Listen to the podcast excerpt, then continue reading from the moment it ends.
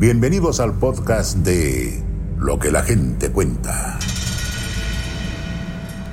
La mejor manera de conocer la historia de una ciudad es recorrer sus calles. Pero hay algunas que esconden un oscuro y misterioso pasado. Estas son las experiencias de tres personas que sintieron terror absoluto mientras transitaban por las calles de su ciudad. Esto es Las calles del terror. Esta es la historia de Lisbeth, quien salvó a su hijo de las garras de un ente misterioso. Salí del trabajo después de una jornada pesada. Iba de la mano de mi hijo, quien en ese entonces tenía tres años. Caminábamos hacia nuestra casa. Era de noche y estaba muy oscuro. Antes de llegar, pasé a una tienda cercana para comprar materiales necesarios para arreglar algunos detalles en casa.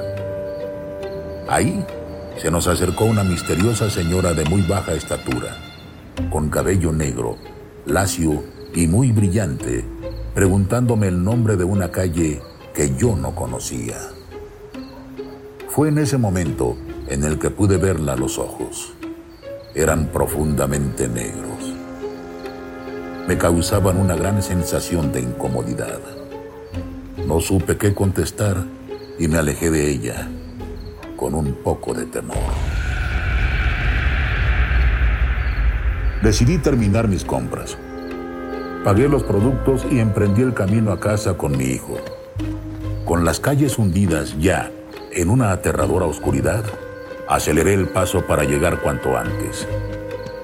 El camino era recto, cuesta arriba, lo que permitía ver si había alguien al frente o atrás de mí.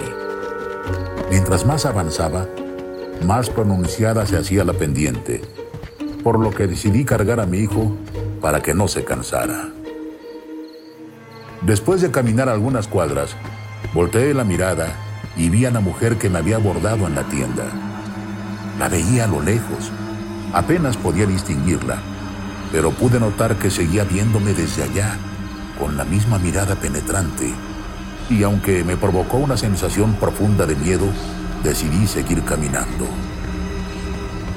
Unos pasos después, el verdadero terror me invadió, ya que volteé y la mujer estaba exactamente detrás de mí, persiguiéndome y extendiéndome sus manos mientras intentaba arrebatarme a mi hijo. Sin pensarlo, decidí correr con toda mi energía a través de la oscura calle sin mirar hacia atrás con mi hijo en brazos, dejando atrás a la misteriosa mujer. No he podido explicarme cómo se acercó tanto a mí en tan poco tiempo. Unos minutos después, llegué a mi casa, agitada y aterrada de haber huido de lo que sea que ese ente haya sido.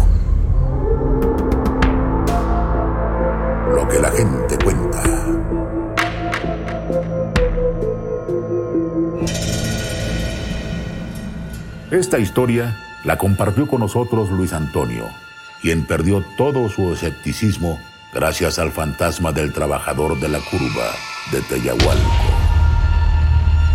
En las calles de Tultepec se escucha la leyenda de cómo un trabajador que regresaba a casa después de una larga jornada laboral fue asaltado y asesinado, y cómo desde entonces se aparece en el punto conocido como la curva de Teyahualco. Sinceramente, yo nunca he sido creyente de lo paranormal, pero todo cambió el día en el que mis amigos me pidieron que los guiara desde Prados de Tultitlán hasta Cartagena. Hicimos el viaje en el automóvil de uno de ellos a altas horas de la noche, ya que había un bar por el rumbo y queríamos divertirnos. El trayecto fue lento. Era una noche con un clima particularmente nublado, con una llovizna constante y una gran cantidad de neblina. No dejábamos ir ningún detalle en el trayecto. Íbamos despacio y con mucha precaución, porque no se podía ver nada. Al llegar a la curva de Teyahualco, pudimos vislumbrar entre la neblina a una persona. Era un señor moreno, muy alto, como de 1,90 metros, delgado. Su aspecto era algo terrorífico. Se le notaba pálido y como si estuviera fuera de sí. Vestía un overol azul y portaba también un casco amarillo con lámpara minera. Estaba allí, en medio de la nada, a la mitad del camino. Al percatarnos de su presencia, el terror nos invadió y estuvimos a punto de perder el control del automóvil, porque fue una escena impactante. Cuando recuperamos la calma, decidimos bajarnos del automóvil para buscarlo y poder auxiliarlo o retirarlo de la carretera. Cuando estuvimos frente a frente con él, simplemente desapareció entre la bruma. No puedo explicarles la sensación que tuvimos, pero era un frío que nos paralizó y que nunca olvidaré. A partir de ese día, sé que el alma del trabajador sí existe y ronda en la curva donde injustamente le fue arrebatada la vida. Lo que la gente cuenta.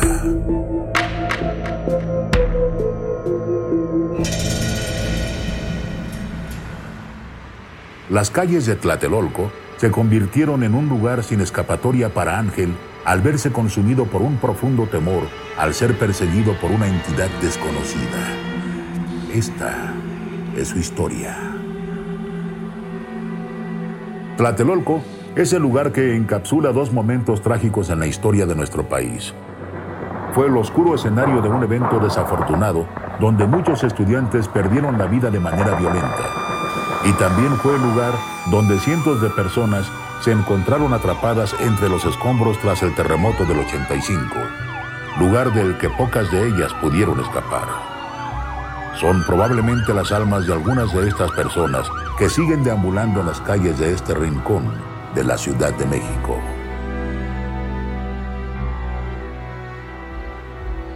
Hace cinco años, en una noche de diciembre, mis amigos me invitaron a una fiesta. Como cualquier otro fin de semana, me alisté para ir.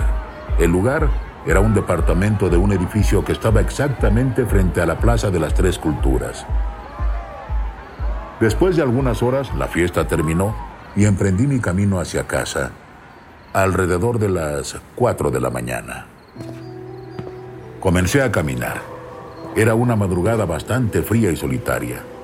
Los edificios ahí hacen que los pasillos parezcan un laberinto. Así que me apuré y en el momento en el que comencé a subir las escaleras para pisar la plancha de la plaza, me percaté de que alguien estaba caminando detrás de mí. Mi pensamiento inicial era que probablemente me estaban persiguiendo para robarme, ya que las calles estaban completamente vacías. Apresuré el paso, pensando en las posibles vías de escape y en la manera que me defendería en caso de que la supuesta persona me alcanzara. Bajé las escaleras y descubrí que el ente seguía detrás de mí.